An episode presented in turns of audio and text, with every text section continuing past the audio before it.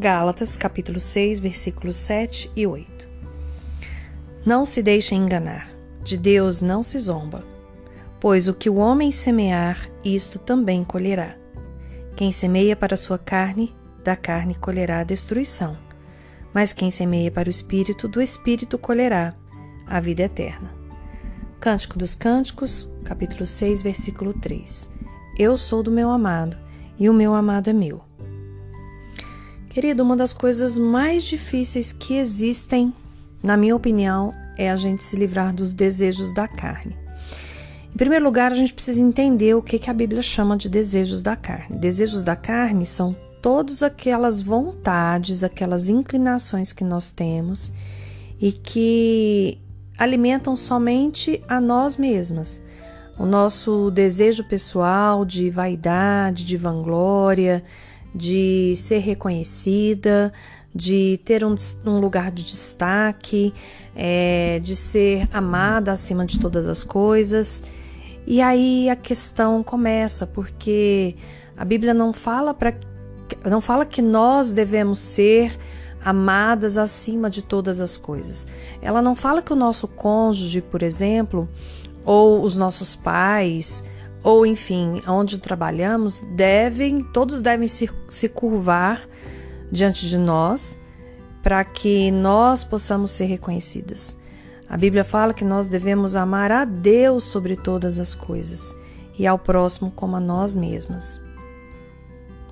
O ponto é, mesmo sem perceber, quando eu estou me colocando no centro, quando eu estou querendo que os meus desejos mais íntimos, digamos, carnais, sejam é, satisfeitos, eu estou zombando do Deus Criador, porque Ele sabe que nós não podemos ocupar este lugar.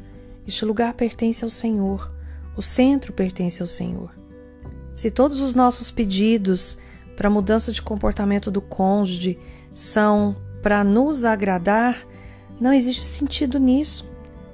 Não existe sentido nenhum nisso, porque, na verdade, o que a gente deve semear, deve semear para o Espírito Santo.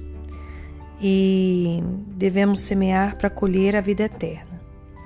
Então, se o seu cônjuge precisa de mudanças, que você passe a orar por ele, mas não para que você seja feliz, não para satisfazer, satisfazer o seu desejo, é, que as nossas orações, as suas e as minhas, sejam no sentido de que Ele colha na vida eterna e que haja bons frutos.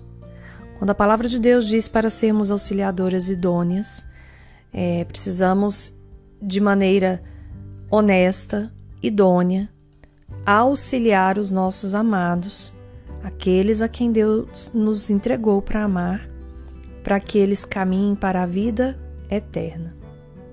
No casamento, não, oh, desculpa, no céu não há casamento, não, não seremos dados em casamento no céu. Eu creio fielmente que aqui na terra o casamento deve ser uma prova da aliança com Deus, onde um deve estar preocupado com a salvação do outro. Você tem se preocupado com a salvação do seu marido? Mais do que ele ser um marido bom para você? Sim, porque ele ser um marido bom para você significa antes ele ser uma pessoa que está caminhando para a santificação e em direção à salvação.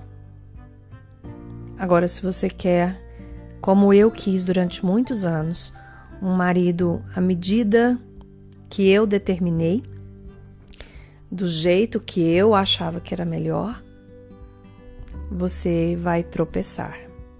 E de Deus talvez esteja zombando, porque ele fez a sua família para girar em torno dele, do Senhor, o grande, majestoso Rei, não ao redor de você. Senhor, obrigada por essa palavra, Deus. Obrigada porque o Senhor é um Deus de instrução e o amor pressupõe instrução. Aquele que ama a disciplina é, tem o temor do Senhor.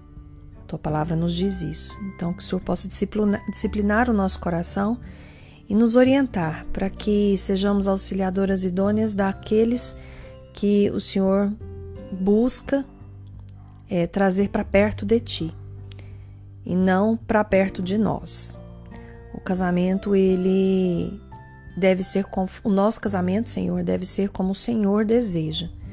Então, que o Senhor traga transformação, Senhor abertura de mente para que possamos entender quais são as funções que temos no nosso casamento, a despeito dos nossos próprios desejos e às vezes até pequenas vontades que talvez até afastem o nosso cônjuge da presença do Senhor. Que nós não sejamos pedra de tropeço, mas pedra de edificação no nosso lar. É o que te peço, Senhor. Em nome de Jesus. Amém. Aqui é a Daniela de Alcântara, do Ministério Sou do Meu Amado, para o seu coração.